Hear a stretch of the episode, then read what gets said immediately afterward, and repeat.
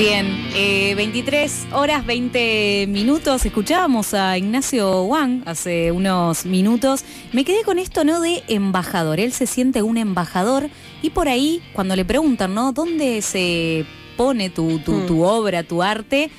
Un puente. Un puente entre Argentina y China. Me pareció Claro. increíble, hermoso. Vayan a ver esta obra porque realmente es un espectáculo para ver. Para ver, para no perderse. Sería increíble que exista un puente entre Argentina y China, porque con lo que están los aéreos, la verdad que prefiero. ¿o no? La verdad, la Sí, verdad. voy en Claro. micro y listo.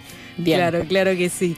Bueno, eh, Catupecu Machu, banda argentina que hablaremos acá con Charlie, nuestro especialista en música, podríamos decir. obvio. Y podría decirse, Wow. de este grupo de personas, por lo menos, eh, sí, porque ya sí. especialista es un montón, pero gracias igual por los halagos. Bien, veniste eh, ya luqueado con la remera. Sí, todo, porque si bien hoy era un programa con mucho contenido y me dijeron, Charlie, mira que hay un montón de cosas, bueno, yo no quería dejar de mencionar eh, ni de hablar de Catupecu Machu en la previa de la reunión histórica, podría Sí. decirse, eh, que será el próximo domingo en el Quilmes Rock, porque van a hacer un homenaje a Gabriel Ruiz Díaz, quien falleció hace un par de meses. eh, que era un- bueno, uno de los fundadores de la banda y hermano del actual líder y cantante de la banda, Fernando Ruiz Díaz. Vamos a volver un poco a la historia inicial de Catupecu. Esta banda se forma en 1994 en el barrio porteño de Villaluro. Ujú. La arman originalmente estos dos hermanos, como mencioné, Fernando y Gabriel Ruiz Díaz. Y, y bueno, en la, en la primera formación estaba Javier Herlein como baterista. Después se fueron integrando distintos eh, amigos y conocidos. El nombre Catupecu Machu lo inventó Fernando Ruiz Díaz muchos años antes de que existiera la banda, en, re- en referencia a un animal imaginario. Y en el momento que empezaron a tocar, lo improvisó. eh, como, no, como nombre para una primera actuación, Claro. pensando que iba a ser algo que duraría poco, ¿viste? Sí, como si te Como- dijera Sarasa, ponele. Como Claro, un nombre sí. ficticio, sí. Sí, como decir, bueno, nos llamamos Pica la etiqueta. Bueno, de última pero- después vemos, si cambiamos. Claro, claro. Claro. Eh, pero definitivamente quedó ese nombre y así se hizo conocida la banda. En 1997 sacaron Dale, que bueno, fue uno de sus discos eh, más conocidos en los años 90. En el 98 A Morir, que fue un disco en vivo. En el 2000 Cuento de Decapitados, que aquí ya empezaron a crecer muchísimo como bandas. Pensemos que es una, es una época, en los 2000, donde estaba muy presente eh, la difusión de la música por radio, por televisión, y ellos ya sonaban en distintos canales, en distintas radios. Y para el año 2001 ya hicieron su primer obras. Imagínense cómo fue ascendiendo rápidamente Claro. la carrera de la banda. Una banda que tal vez hoy en día, para muchos jóvenes, está bastante lejana en el tiempo. De hecho, Cere, fuera del aire, me preguntaba, decime una canción de Catupecu. Como si le estuviera Qué hablando manera de quemarme, ¿eh? Claro. de una ¿Te banda de, de los 70, no sé. Pero no Sí, es porque sí. sea antigua igual, ¿eh? No es porque sea vieja. Yo escucho bandas viejas. Simplemente no, no sé, como no estoy tan pegada a Catupecu Machu, ¿no? Pero me ha pasado con Mm. mucha gente con la que he hablado últimamente, en general gente más joven también porque Mm. coincide con, con, bueno, con esto que, que voy a contar eh, más adelante, que tiene que ver con un poco eh, cómo se fue apagando de a Mm. poquito eh, la, bueno, la carrera de la banda. Sí. Puede ser que también sea medio nicho, como que hay, hay un nicho ahí particular para Catupecu que capaz no coincide con, bueno, rock nacional general, en general, por ejemplo. No sé si nicho, pero sí Mm. eh, es... eh, Es particular, Es digo. Mm. distinto a lo que conocemos mayormente como rock nacional, que tal Claro. vez está más ligado al rock barrial. Exacto. Uno piensa rápidamente en Los Redondos, en La Renga, en Los Piojos, como O, o bandas al más revés, grandes. o bandas de los 80 tipo Soda Stereo, Charlie, ¿no? a Claro, mí se me va más la cabeza para ese lado. más masivas y tal vez eh, más mezcladas al pop. Después tenés algunas más melódicas. En, Claro. en su momento, como podría ser, bueno, eh, Bersuit, que también tenía Mm. eh, cosas de rock barrial. Eh, pero Catupecu tenía un rock distinto, un poquito Mm. más pesado, no llegaba a ser metal, Mm, pero claro. tenía como esos sonidos y los mezclaba con el rock y también, como lo que estamos escuchando ahora, que eh, suena de cortina entero a pedazos, tenía sus canciones, sus, Mm. sus baladas eh, bastante tiernas, por decirlo Claro. de alguna manera. Claro, y Magia Veneno es así, obviamente. Mm, sí. Magia Veneno. Claro. Esa, eso es un temón y es muy, muy conocido. Por ahí, che, algún tema de Catupecu y Sí, Magia ese, Veneno. Sí. Que de hecho, Magia Veneno sale en el disco El Número Imperfecto del año 2004, que ya es el, el cuarto álbum, álbum de estudio, y sería ahí el despegue total de la banda, donde realmente lograron mayor reconocimiento eh, de alguna manera comercial, donde verdaderamente sonaban en todos lados. Fue un disco que los llevó a viajar, por ejemplo, a Nueva York para hacer giras en Latinoamérica. Y en ese momento llenaban todos los lugares donde tocaban. De hecho, ahí fue cuando llegaron también al Luna Park. Y en el año 2006, Gabriel Ruiz Díaz sufre un accidente. Eh, Gabriel Ruiz Díaz, eh, recordemos que además de ser bajista de Catupecu y fundador, era uno de los principales eh, productores de la banda, uno de los principales Claro. compositores. En general, Fernando escribía las letras y Gabriel Ruiz Díaz componía, componía las melodías, la música. Era un trabajo en equipo, conjunto, además de ser, digamos, eh, por lo que cuentan los distintos participantes de Catupecu a lo largo de los años, era también un sostén emocional y. y- Sí, una figura sí, fundamental. Un motor de la banda. Claro. En el año 2006, en enero, eh, sufre un accidente automovilístico y el 31, perdón, en, en marzo, el 31 de marzo de 2006, sufre un accidente automovilístico cuando estaba con el cantante de Cabezones, César Andino, ahí cerca del zoológico. Y desde entonces eh, estuvo en Perdón, periodo Charlie, de rehabilitación. En, eh, zoológico acá en Buenos Aires. En Buenos Aires, Claro. sí, sí. Ahí por la calle de Sarmiento. eh, bueno, doblando en una curva, eh, Mm. se, se pasó de largo y terminó colisionando contra una de las paradas de colectivo que estaba por ahí. Bueno, tuvo lesiones graves múltiples que incluyeron también traumatismo cráneo encefálico. Perdió masa encefálica en el accidente. Eh, estuvo varios meses en una unidad de terapia intensiva y también estuvo en terapia intermedia en el Hospital General de Agudos eh, Juan Fernández, aquí en la ciudad de Buenos Aires, hasta que en octubre de 2006 fue trasladado para iniciar su rehabilitación a una institución privada en la localidad de Escobar.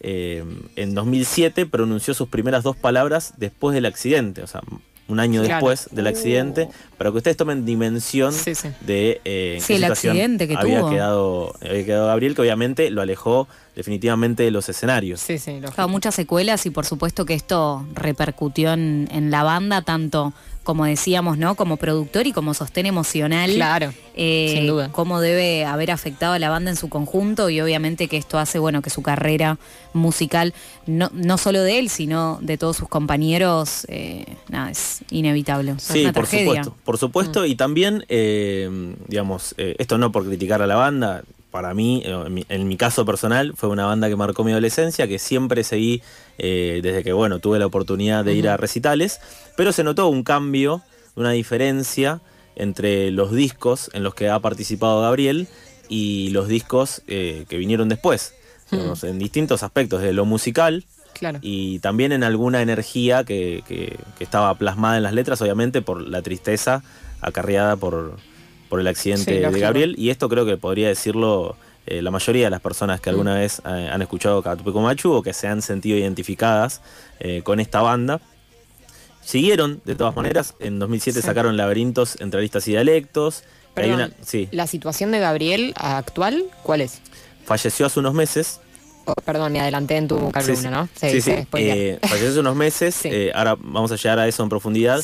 Pero, mm, digamos, durante todo este tiempo, desde el accidente hasta, Desde esas primeras palabras que contabas, que te Claro. quedaste como ahí. hasta, lo, hasta bueno, lo- los últimos eh, meses de vida, siempre estuvo como en un estado de recuperación eh, constante. Nunca pudo volver eh, a estar 100% como era antes. Lógico. Sí. Claro. En 2007, En Pero- 2007 sacó sí. entre aristas y dialectos Catupecu Macho, en 2009 Simetría de Moebius, 2011 El Mezcal y la Cobra, La piel del camino y receso temporal en 2016 y mm, ahí ya para 2017 Catupecu Machu decide, va, más precisamente Fernando Ruiz Díaz anunció que van, iba a entrar en una pausa con Catupecu, que prácticamente es el, el líder principal de, de la banda, para dedicarse a un nuevo proyecto musical que se llama Bantra, junto a Charlie Noguera y a Pepe Fioravanti. Charlie. Noguera, que eh, fue durante muchos años asistente y técnico de, de Catupecu.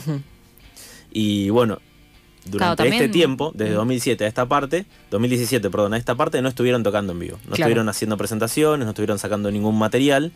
Y a raíz del fallecimiento de Gabriel Ruiz Díaz, hace, bueno, el 23 de enero de Claro, este 2021, ah, hace muy poco. sí, Sí. sí, a los 45 años, eh, estuvo pensando una manera de hacer un homenaje y, y decidió efectivamente hacerle un show de despedida, un show de homenaje. En varios lugares eh, lo subieron como una reunión única de Catupecu, con lo cual se especula que puede ser tal vez la última vez que veamos a Catupecu en vivo para Wow. hacer eh, esta reunión invitaron Oh. a distintos eh, músicos que pasaron Sí. por Catupeco a lo largo de los años. Eh, principalmente podemos destacar a Abril Sosa, que fue uno de los bateristas que tuvo en los años 90, que estuvo en obras, en, en el primer obras en el año 2001, y que si uno busca hoy el video de, de ese recital que, es- que se editó, que salió eh, eh, titulado Eso Vive, lo puede buscar en YouTube. Bueno, es él el que está tocando la batería ahí. Claro. Eh, Abril, ah, Abril Sosa después hizo su banda, que se llamó Cuentos Borgianos, y, y bueno, ahí cantaba una persona digamos, que toca muchos instrumentos y que además canta. Sí. Lo veremos ahí. Y hay varias personas que... Él está confirmado, digamos. Él está confirmado, también está confirmado Macabre, que fue el tecladista que estuvo eh, durante los últimos 15 años prácticamente. Eh, también Un encuentro será muy, muy emocionante Muy emo- porque Claro, yo digo, a mí no, capaz Catupecu no me representa mucho, pero con todo esto que sé ahora a raíz de tu hermosa columna, Claro. eh, me Sin parece que como fan debe ser muy fuerte estar ahí. Vas a estar, ¿no? Voy a estar, hoy eh, aseguré mi entrada que no la tenía, Ah, porque excelente. una cuestión monetaria, pero hoy conseguí una oferta de último momento que no me pude resistir. Ay, qué raro, qué Sí. raro. Hermoso. Así que bueno, eh, voy a estar presente, ya sabía que iba a estar presente, pero bueno, todavía no había definido cómo. Claro. ¿Qué día es? Es el domingo, ¿Este domingo? primero de mayo, este domingo. Ah, ya. Recordemos que el Quilmes Rock son dos días, Ah, el sábado Rock, claro. 30 de abril, primero de mayo, domingo. Eh, lo curioso es que el sábado, que es eh, el día que uno pensaría, bueno, va a terminar muy tarde, no, no termina tan tarde, eh, y ese día toca Gorilas. Y el domingo, que un es el, que es el Sí. día de la, de la reunión de Catupecu, termina aproximadamente a la 1.40, que obviamente lo cierra Catupecu Machu. Hmm. Antes eh, toca Divididos. Y Catupecu Machu está eh, puesto en la grilla como de 22.50 a 1.40. Fa. Así que imagínense si no va a ser un show emotivo y realmente vibrante para disfrutar casi tres horas. Que imagino que recorrerán eh, prácticamente casi toda la historia. Sí. Eh, principalmente en, en el periodo que Gabriel Ruiz Díaz estuvo participando. Hoy me preguntaban, bueno, cuando Gabriel no estuvo, ¿quién lo reemplazó? Para que se den una idea, en los primeros, eh, los primeros tiempos posteriores a Gabriel Sí. Ruiz Díaz, dos músicos lo reemplazaron, que eran por un lado Zeta Bocio, bajista Ah. de, De Soda. de Soda Stereo, y, mm, y el guitarrista de Cabezones, que Pi- Pitu, se llamaba, no me acuerdo ahora el, nombre entero, pero bueno, Pitu eh, de Cabezones, lo reemplazaban entre los dos, iban turnando los temas y demás, hasta que finalmente Sebastián Cáceres, quien también era técnico de Catupecu en su momento y que ha trabajado también con Charlie García, realmente un músico eh, muy talentoso, Mm. eh, lo reemplazó definitivamente, para que entienda también cómo Catupecu de alguna manera también es una familia. Claro. Digo, los que fueron reemplazando eran amigos o conocidos. Sí. eh, y bueno, también los técnicos a la larga terminaron teniendo alguna participación musical tanto dentro de la banda como bueno, eh, posteriormente eh, fuera de la banda ya con el proyecto de Bantra de Fernando Ruiz Díaz. Claro. Y para finalizar esto, eh, no hay una canción puntual que hable eh, sobre Gabriel Ruiz Díaz, si bien uno podría pensar que tal vez Viaje del Miedo está dedicada a él, invito a que la busquen y la escuchen. Hoy vamos a escuchar Le di Sol, que es la canción que últimamente eligió Fernando eh, citar para hablar sobre su hermano. Hoy también pueden ver las historias de Fernando Ruiz Díaz en Instagram, donde habla un poco de todo el cariño que recibió y agradece a la vida ser hermano de Gabriel Oh. Ruiz Díaz. Eh, esta canción dice en un momento, le di sol, mi sol, eterno sol. Él eh, se refiere a Gaby como un eterno sol y vamos a escucharla aquí en este mini homenaje a Catupecu Machu y nos encontramos el domingo, si alguno va, nos encontramos Dale. ahí en el Quilmes Rock, Vinca va a ir. Suena Le di sol del disco Dale del año 1994 de Catupecu Machu.